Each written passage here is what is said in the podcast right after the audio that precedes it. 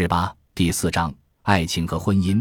从玛莎给弗洛伊德的信中可以看出，从那以后他很明显的爱上了他，但是弗洛伊德仍然有相当长的时间对他的真情表示怀疑。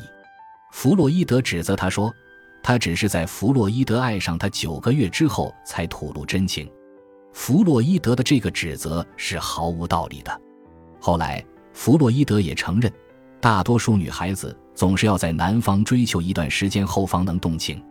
弗洛伊德对他所爱的人远不是单纯的停留在迷恋之中，弗洛伊德的感情乃是一种真正的寝食俱废的狂热恋爱。他这次总算亲自的感受到了爱情的惊人力量，经历了其中的甜酸苦辣、喜怒哀乐的感情变化。爱情像吸铁石一样。把他的内心深处的一切热情都吸引出来，激荡起来。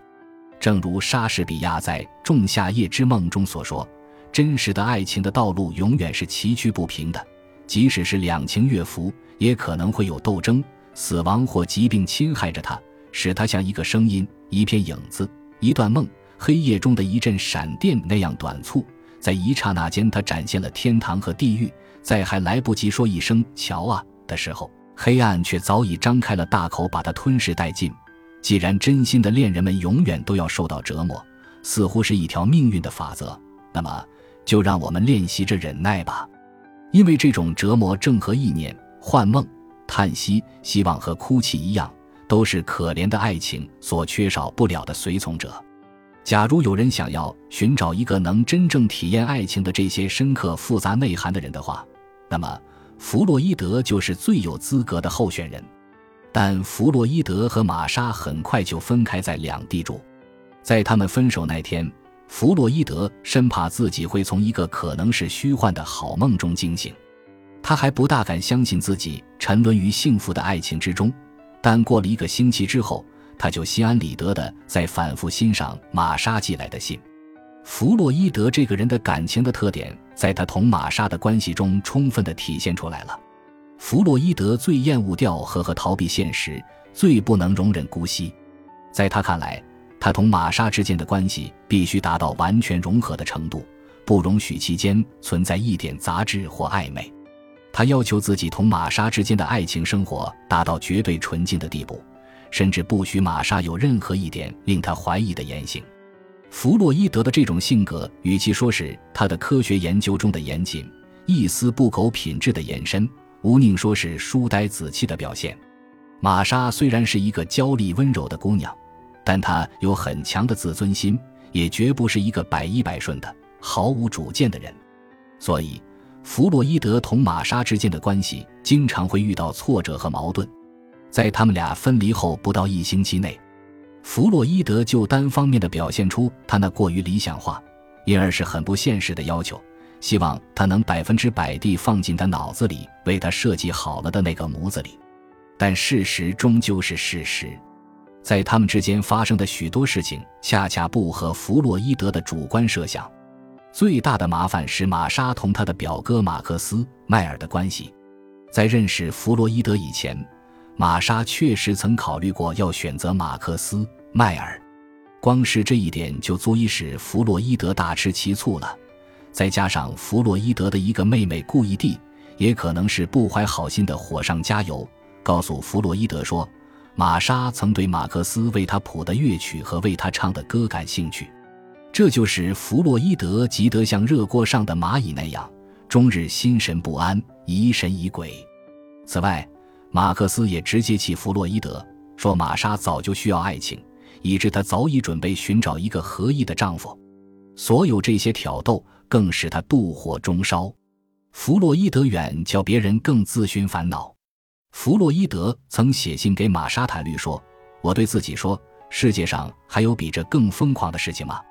你没有什么美丽优点，就赢得了最亲爱的人的芳心，而你竟于一星期后就如此尖刻地指责他。”以极度去折磨他。当一个像玛莎那样的姑娘喜欢我的时候，我为什么要害怕一个马克思·迈尔或一个军团的马克思·迈尔呢？这正是植根于我的爱情的那种笨拙和自寻烦恼的表现。现在我已把它当作疾病一样的抖掉了。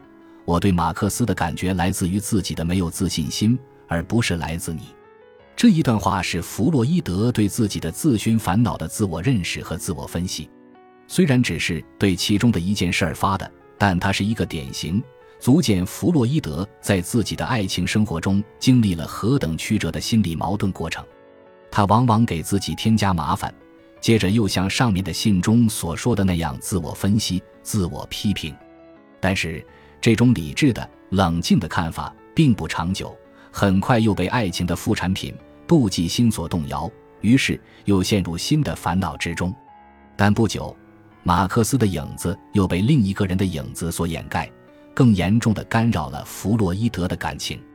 这个人不是弗洛伊德的陌生人。而是一位亲密的朋友弗利兹·华勒。马克思是一位音乐家，而弗利兹是一个艺术家，而这些就是令弗洛伊德不安的地方。弗洛伊德曾经仔细观察过他们取悦妇女们的本领。有一次，有人告诉他，弗利兹最擅长于诱拐别人的女人。弗洛伊德后来曾说：“我想，艺术家和那些奉献于科学工作的人之间，普遍的都存有一种敌意。”大家知道，艺术家拥有一把开启女人心房的万能钥匙，而我们这些搞科学的人只好无望地设计一种奇特的锁，并不得不首先折磨自己，以便寻找一种适当的钥匙。实际上，弗洛伊德对弗利兹的疑心也是多余的。弗利兹已经和玛莎的表姐订过婚，而且他一直都以兄长的身份关心玛莎。弗利兹和玛莎很要好，有时带她出去。而且常常从各方面鼓励他，他们之间只有亲密的友情，没有什么值得弗洛伊德惊慌或妒忌的地方。玛莎对弗洛伊德的感情也始终是很忠贞的，他只是把弗利兹当成哥哥一样看待。但是不管怎样，弗洛伊德一直坚持要玛莎和弗利兹停止来往，这样玛莎与弗利兹才不得不中断各种关系。从那时候起。弗利兹再也没给他们增添麻烦，不过他们所受到的创伤却需要长时间的医治才能痊愈。这是过了三年，弗洛伊德还说这是一段不可能忘记的痛苦的回忆。在弗洛伊德与玛莎的爱情生活中，玛莎的哥哥和母亲也曾经带来一些矛盾和干扰性因素。玛莎的哥哥埃利·伯内斯比玛莎大一岁，是弗洛伊德的心腹之交，他生性豪爽。很擅长于针对不同的人和不同的需要赠送礼物。